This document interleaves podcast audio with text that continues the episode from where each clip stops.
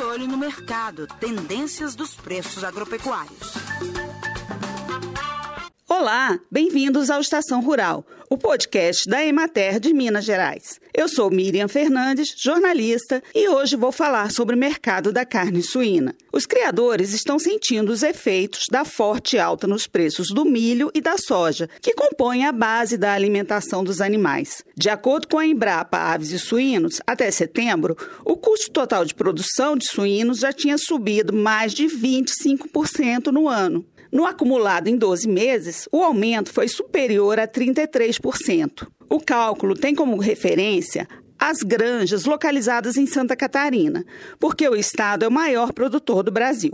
Mas a situação é semelhante em outros estados, como em Minas Gerais, o quarto no ranking de produção de suínos. O coordenador estadual de pequenos animais da Emater de Minas, Dirceu Alves, faz uma análise da relação entre os preços dos grãos e o mercado da carne suína. A nutrição de suínos, ela basicamente está em cima do uso de milho e de soja.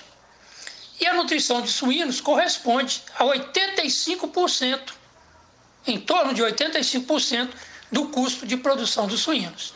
E, a, e a maior parte dessa alimentação é milho e farelo de soja, que são commodities internacionais, ou seja, elas acompanham o preço internacional dos suínos.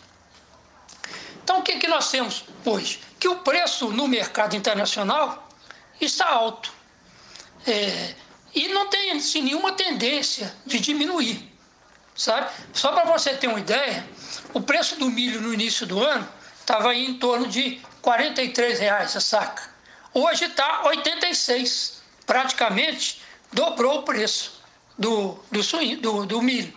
E a soja acompanhou também. Era mais ou menos R$ 1.100 a tonelada e hoje está em torno de R$ 2.700 essa mesma tonelada. O custo de produção aumentou em função desses dois produtos que são os mais importantes na alimentação dos suínos. Não há como conter esses preços porque são commodities internacionais, então eles vão acompanhar o preço internacional dessa, do tanto do milho como da soja.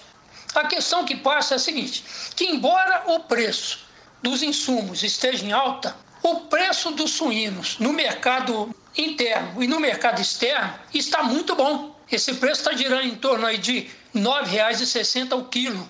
Então, mesmo o custo de produção estando em alta, o produtor está sendo bem remunerado. O médico veterinário Dirceu Alves, da Emater de Minas Gerais, explica que, apesar da forte pressão das cotações do milho e da soja sobre os custos, os criadores não pensam ainda em substituir os dois produtos na alimentação dos animais. Nenhum produtor, nesse momento, está pensando em substituição do milho por um outro tipo de produto. Né? A gente sabe que tem vários produtos aí para substituir o milho: o sorgo, o milheto, a mandioca, farelo de arroz, farelo de trigo, triguilho, triticale. Todos esses produtos eles substituem o milho na alimentação da ave e do suíno. Mas não há essa preocupação no momento, porque, como eu te disse, embora o preço do, do milho seja alto e puxa o custo de produção para cima, o preço de venda do produto no mercado está compensando essa alta do custo de produção. Outra questão importante é que, quando você pensa em substituir o milho por algum outro produto, isso aí só será possível se o preço desse outro produto no mercado compensar. Né? Porque é, a gente sabe que nem sempre a gente acha no mercado esses produtos por um preço compensador. Né? Então o preço teria que compensar e e também a, a digestibilidade né, desse, desse alimento teria que ser próxima da digestibilidade do milho. Né? Então, assim, também não é uma coisa fácil de substituir, não.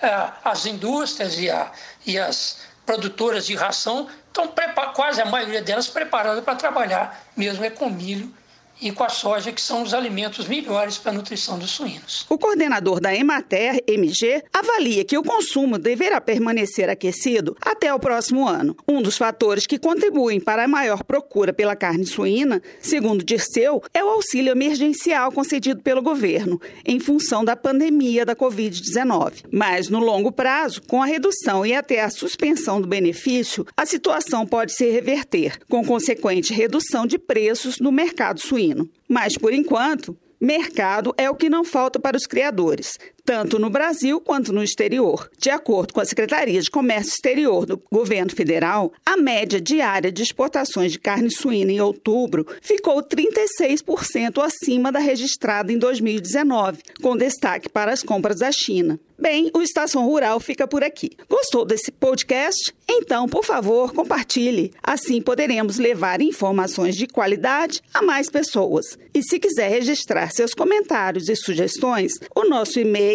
está à disposição. Anote aí: radioemater@emater.mg.gov.br. Obrigada pela audiência e até os próximos episódios. Você ouviu o Estação Rural, o podcast da Emater Minas Gerais. Mais saúde. Faça sua parte contra o coronavírus. Olá, estamos de volta com mais informações para reduzir a disseminação do novo coronavírus. Ainda não existe uma vacina para evitar a contaminação. E os cientistas também não chegaram a uma conclusão até o momento sobre um medicamento realmente eficaz contra a doença Covid-19. Então, a melhor forma de se proteger é seguir o distanciamento social. Sempre que possível, fique em casa. Se precisar sair, mantenha distância de pelo menos dois metros de outras pessoas. Ah, e sempre que estiver fora de sua casa, use máscara de proteção para cobrir o nariz e a boca. E é muito importante lembrar que, ao colocar e retirar as máscaras, não se deve tocar na parte que fica no rosto. Pegue sempre pelos elásticos ou pelas tiras de amarrar. Assim, você evita uma possível contaminação. Mais saúde. Faça sua parte contra o coronavírus.